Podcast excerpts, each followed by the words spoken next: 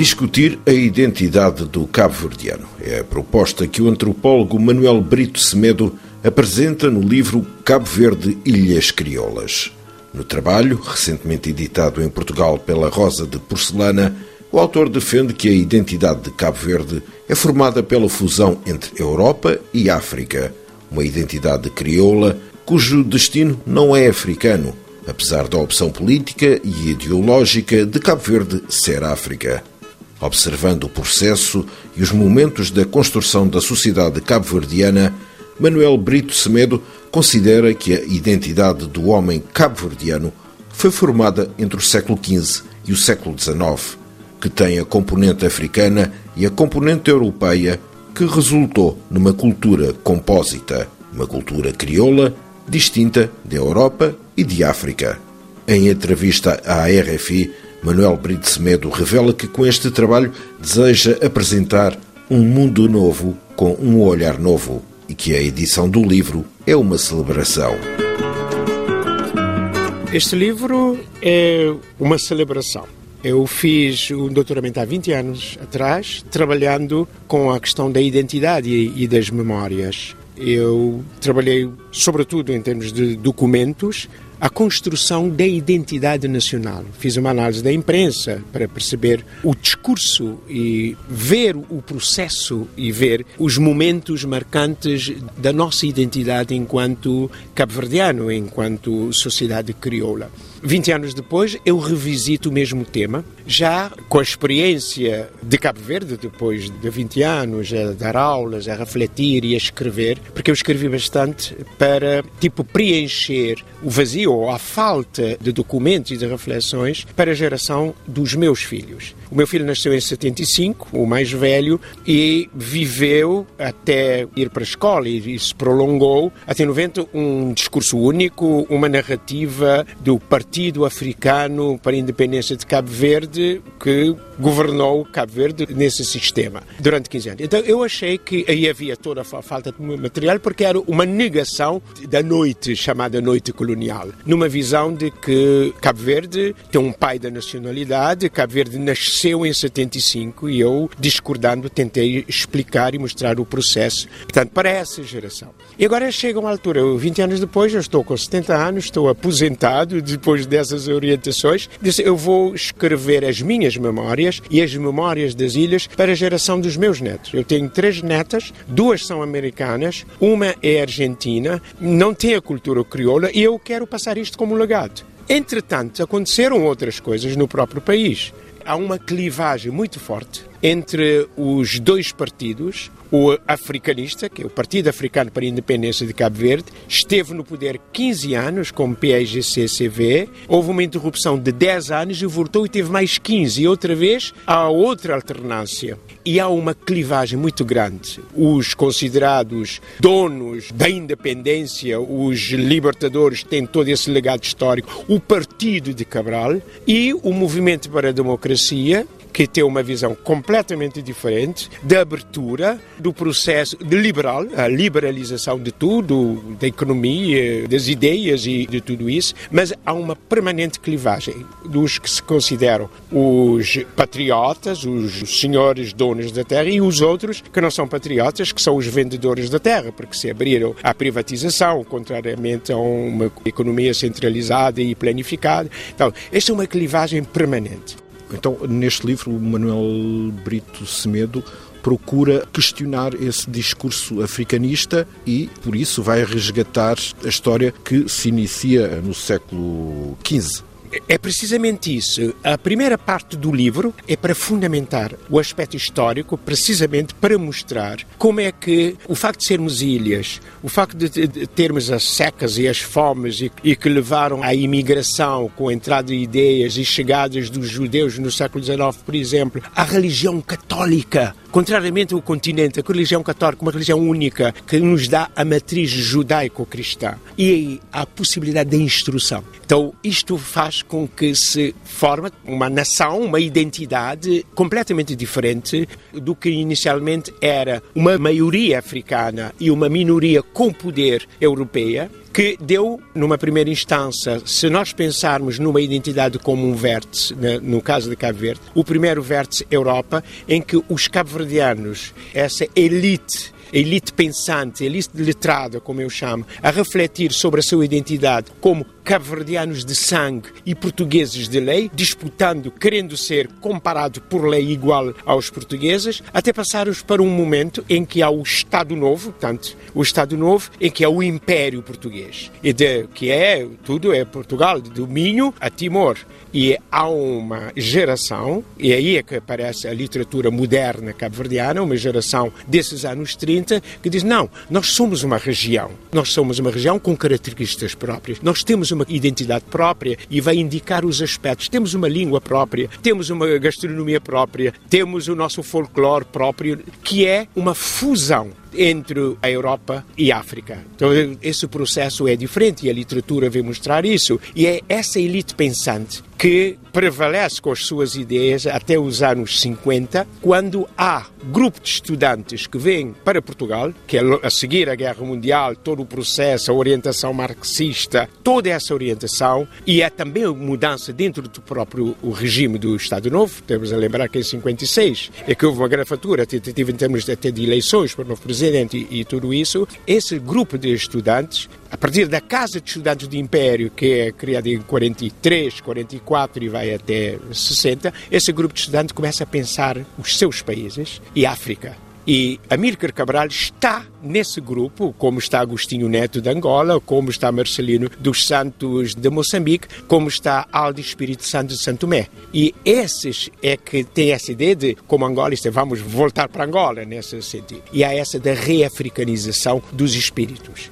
E é isso que vai dar sustentação e base para as lutas de libertação, e no caso de Cabo Verde, que tem essa visão de Amílcar Cabral, que era guineense, portanto, filho de pais cabo-verdianos que vivem em Cabo Verde, essa de haver uma unidade, uma visão de África, que é o Partido Africano para a Independência de Cabo Verde, Unidade Guiné-Cabo Verde. Então é essa a visão. E reafricanizar os espíritos. O que acontece? Isto era importante para aquela altura, para a luta, para a negação de Portugal, para o combate, porque, como eu estava a dizer, nesse triângulo já tivemos um momento de Europa. Quando chegamos a essa geração mais regionalista, as características, já é mais o triângulo da América, que é, na verdade, o Brasil, que é o irmão mais velho, que vai dar um bocado o modelo pelas características fazer isso. Agora um outro vértice do triângulo, que é a África. Vão fazer isso. A questão é que conseguir a independência, chegada à altura da independência, o Partido Africano para a Independência, com um discurso único, tem uma decisão que declara no momento da independência, libertos do colonialismo, decidimos livremente o nosso destino africano. E eu digo, não, não tivemos nunca um destino africano. O que nós tivemos foi uma opção política, ideológica, de Cabo Verde ser África. Tem África, sim, mas tomar essa vertente é desprezar a outra vertente é, ignorar a história. Isto foi aceito acriticamente ao longo desses anos todos. E há uma narrativa que já é institucionalizada. O que eu proponho, de facto, é uma narrativa diferente para, com argumentos, com factos, para se discutir calmamente o, o que é isto da identidade do cabo-verdiano. Esses argumentos, esses factos estão expressos neste livro, Cabo Verde Ilhas eh, Criolas. Quais são os períodos que, sucintamente, poderia indicar como fundamentais para a criação da identidade cabo-verdiana? Nós temos a língua, que é a língua cabo-verdiana, originalíssima. Nós somos a primeira nação crioula. E esse processo de criolização, que foi sobretudo eh, nos dois primeiros séculos, daí a ser a cidade do Porto, da, da Ribeira Grande, hoje a Cidade Velha, a matriz judaico-cristã levada pela Igreja Católica, a religião. Portanto, em 1533 já temos eh, uma diocese. E a cidade de Ribeira Grande vai se desenvolver como e é a primeira cidade europeia nos trópicos e tem virado para o comércio com a costa, estamos a cerca de 500, 500 quilómetros, as ilhas do Cabo Verde e para apoiar em termos de, Sul e das descobertas numa primeira fase e todo o apoio que era preciso, porque depois descendo não tem mais onde onde parar em termos de abastecimento e dos apoios. Então, estes aspectos, e depois revela-se em termos dessa miscigenação, não é só biológica, uh, melanina não engana, dessa, dessa mistura, temos as matizes todas, e temos, uh, temos a imigração. Portanto, primeiro temos a questão das ilhas, e estar numa numa, numa posição geográfica ciclicamente temos uh, seca e fome, isto desde o, praticamente de, logo depois do povoamento, portanto, quando chegou o povoamento em uh, 1462, logo a seguir, uh, e com os europeus, logo a seguir chegaram os escravos, uh, os africanos escravos, chegou a Igreja Católica. Desde essa altura já há registros de, de haver fome. E então isto leva à imigração vamos eh, chegar à altura de, da pesca da baleia e aí cruzamos-nos com, com os Açores. Ainda os Estados Unidos não, não são os Estados Unidos, ainda não a independência dos Estados Unidos, e há uma linha que delimita até onde deve ser pescado. Para lá dessa linha há a pesca da baleia e precisam de lugares ancoradouros seguros, com água, com fresco e tudo, e precisam de trabalhadores para a pesca da baleia. Os caverdianos revelaram-se muito bons e abriu o caminho depois para a imigração. A seguir a isso, nós temos é o processo de desenvolvimento de Santo Tomé e Príncipe e das roças e precisa de gente de fora, já é a fase do cacau e as secas empurram e há abertura até para facilitar a saída dos cabo-verdianos. E há também gente que chega, os judeus sefarditas que vêm do Maghreb, do século XIX, sobretudo de Gibraltar, e esses trazem uma outra visão, são gente do comércio e fixam em determinadas ilhas. O que acontece é que houve a falência da Ribeira Grande depois de dois séculos. É aí que se começa a ir para as ilhas montanhosas e agrícolas, e é a altura também que nós recebemos, entre aspas, digo, uma segunda colonização, com gente sobretudo da Europa e da Madeira, para a plantação da cana-do-açúcar e dessa fase tudo. E mais à frente vão mais outros políticos, deportados, e é ao Porto Grande de São Vicente, que é extremamente importante para receber gente. A cidade nasce parasita do Porto. É a gente que chega, é a gente que parte em direção ao sul, América do Sul, não há ainda o canal de Suez e é um período áureo de 50 anos e esse é o período da modernidade. Os ingleses instalam-se na ilha de São Vicente, que é onde está a cidade do Porto Grande. Temos as, todas as ligações ao telégrafo, a ligação da América do Sul com a Europa é através da Madeira e através de São Vicente. É gente que fica, é gente que se estabelece, é gente que passa a mistura de sangue e é gente das ilhas. Outra vez a questão da seca. A essa nessa situação de crise, cria-se um operariado em São Vicente, o primeiro operariado, por causa deste trabalho do carvão, do aparecimento dos barcos, novas profissões e tudo isso, agentes das ilhas que se juntam em São Vicente. São Vicente é uma ilha-cidade de todas as ilhas, tem gente misturada de todas as ilhas. Então é esse processo que eu digo, um primeiro momento da Ribeira Grande e este segundo momento é que faz com que Cabo Verde se abra ao mundo e receba todas as influências do mundo. Contrariamente, há toda a narrativa que tem sido feita de que há uma monogênese, todos nós temos a cidade velha como berço e todos nós viemos de uma mesma origem do escravo vadio, que dá o nome Badio, que é gente de Santiago. Eu digo que não é verdade isso, eu procuro mostrar factos e argumentos para nós debatermos isso. E o conceito de sociedade escravocrata faz sentido? Primeiro, o António Carreira publica nos anos 70, tem um livro que é Cabo Verde, uma sociedade escravocrata, e ele começa em 1460 e vai até 1878, se não estou erro, que é o título, e que é quando a abolição da escravatura. Há um colega amigo, nós discutimos muito isso, que a finais de 90 disse, não, este foi um erro de carreira. Nós nunca tivemos grandes propriedades, grandes plantações para termos uma economia, para sustentar a casa grande e termos sanzalas. Não é verdade isso. E eu venho um bocado nessa linha, eu até trago para debate isto. O que vai acontecer é que a geração mais nova, que é a geração que trabalha, é um grupo misto de cabo-verdianos e portugueses, a história geral de Cabo Verde, o trabalho só vai até o século XVIII, não há o prosseguimento do século XIX, o projeto ficou só nesta fase, que vem restringir essa ideia alargada de António Carreira a dois primeiros séculos. E António Correia Silva diz, não, efetivamente foi uma sociedade escravocrata. Nos dois primeiros séculos não tivemos monocultura, mas baseámos-nos na produção de algodão. Eu disse, uma sociedade escrava, sim, para termos propriedades e produção, sim. Agora, qual é a escala para nós termos uma economia? Eu questiono isso. Porque depois de 200 anos, tanto no século XVII, desaparece, perdemos a ligação tanto com o continente para a entrada do contingente de escravos, como nós estivemos desligados do reino dos barcos. Então o processo é uma endogeinização nesse processo e a seguir é isso que se vai para as outras ilhas. Então a sociedade escravocrata eu tento mostrar que de facto não existiu. Tivemos uma sociedade com escravos, um número muito grande, um peso elevado. Eu não sei dizer o peso porque também em termos de estatística para ter os dados, saber qual é a população. O primeiro censo populacional é do século XVIII. Então tenho esta dificuldade em crer, pode haver outros dados e qual é o número de escravos que passava por Cabo Verde, mas é um, momento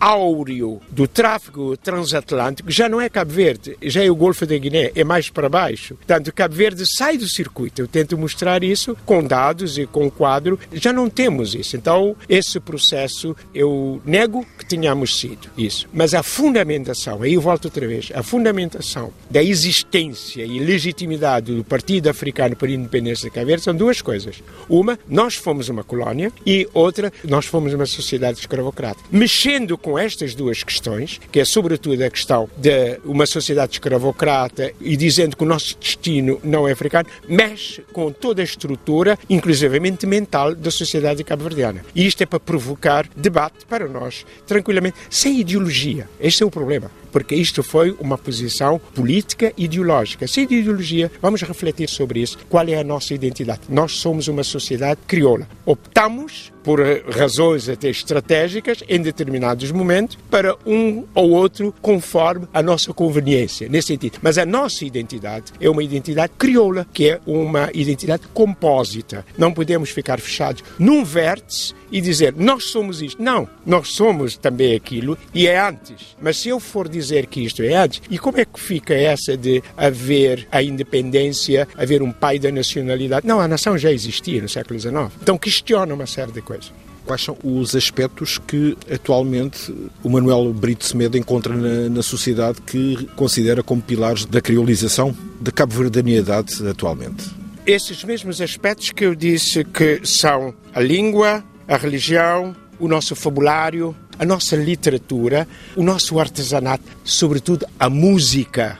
Sobretudo a música. É toda essa mistura. A história fez-nos assim. Nós apropriamos de tudo e criamos uma coisa nova. Um mais um, para nós, não é igual a dois. Um mais um dá uma coisa completamente diferente, que não é dois. Então é isso que se vai manifestando no dia a dia. E é os problemas que nós temos hoje, por exemplo, em relação à nossa língua, à oficialização da língua, não é propriamente a língua, é a escrita, é a proposta de grafia para a língua. Até 1979, logo a seguir a independência, tivemos escritores, os nossos compositores das mornas e das músicas a escrever no modelo de, e da gênese portuguesa que é etimológico, que eu defendo e eu tomo posição em relação a ele. Chega 79 a um colóquio e a decisão é negar tudo. A noite colonial, tudo quanto vinha antes de nós, não existia não existia, que não prestava, deitar fora. Há uma proposta fonético-fonológica em que cada som corresponde a uma grafia. Hoje temos uma mistura mais conciliatória que é o chamado alupeco, o alfabeto unificado e há todo esse processo do esforço. É que é a reafricanização. Introduz uma série de coisas e há problemas. Mas eu defendo que se nós perdermos o étimo das palavras, perdemos a história, perdemos as nossas raízes, temos que nos recuar. Por exemplo, o crioulo de Santiago, estou a falar sobretudo falado, o crioulo de Santiago, que é o mais antigo, é muito mais próximo do português. Porque era o português arcaico. Em São Vicente, que é o Porto, um crioulo mais moderno, mais escolarizado também, e com influência de inglês, vai ficando cada vez mais batido, mas é diferente. Então, essas duas variedades dão-me suporte para eu dizer: não há uma monogênese. Temos dois momentos de desenvolvimento em que esse caldeirão de cultura se processou. Nós temos uma única identidade, que é essa mistura toda. Mas na nossa identidade, só defendermos um aspecto, negligenciando o outro, nós ficamos amputados. Nós precisamos disto. Cabo Verde Ilhas Crioulas conta com uma capa de Levi Lima. Manuel Brito Semedo, o que é que esta capa também nos diz? É uma forma de retratar pictoricamente essa ideia da importância da cidade de Ribeira Grande, um mundo novo. Surge um mundo novo que é a nação crioula, um mundo novo nesse processo das descobertas. Cabo Verde é de 1460, mas para mim há também uma outra questão que é novo, é uma visão nova de gente nova. São três crianças crianças, duas sentadas, uma em pé, a olhar para a Cidade Velha. Não para a Catedral Antiga, mas para a parte nova, mais marítima, para a parte nova que surge da Ribeira Grande. Um mundo novo, com um olhar novo. É isto que eu quero apresentar com este trabalho. Ouvimos o antropólogo Manuel Brito Semedo, autor do livro Cabo Verde Ilhas Crioulas, da cidade de Porto ao Porto Cidade, século XV a XIX, editado em Portugal pela Rosa de Porcelana.